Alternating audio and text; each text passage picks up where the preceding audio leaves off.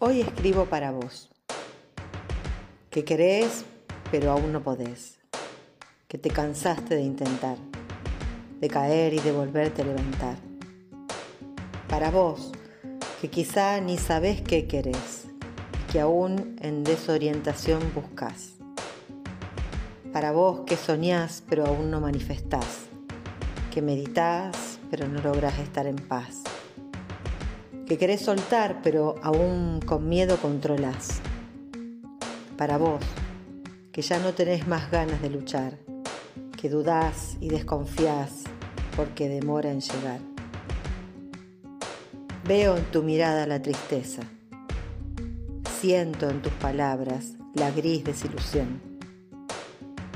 Percibo el enojo que clama y reclama, comprendo la ansiedad de tu mente Observo el cansancio de tus pasos, la angustia en tu garganta y tu existir vulnerable.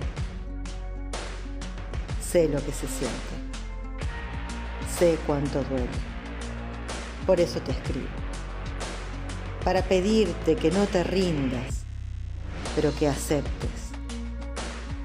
Que dejes de esquivar y evadir, de ocultar y disimular Abraza el dolor y permitile que él mismo te fortalezca. Salí al patio, al campo, a la montaña y respirá y gritá. Arrodillate y redimite en cuerpo y alma. Déjate transformar por ese cincel que te está tallando. Es la divinidad esculpiendo tu mejor y renovada versión. Decía Buda que el dolor es inevitable y el sufrimiento es opcional. Ambos son parte de la vida, aunque a veces sufrimos innecesariamente. Si no nos responsabilizamos de lo que nos pasa, nos resentimos, jugamos a ser víctimas y a manipular. En cambio, el dolor es genuino, es natural, legítimo y necesario para vivir, para seguir aprendiendo y arriesgando cada día un poco.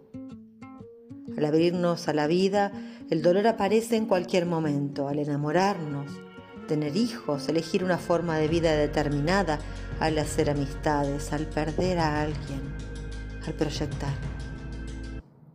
El dolor aparece para traerte al presente, para ordenar prioridades, y ser más consciente.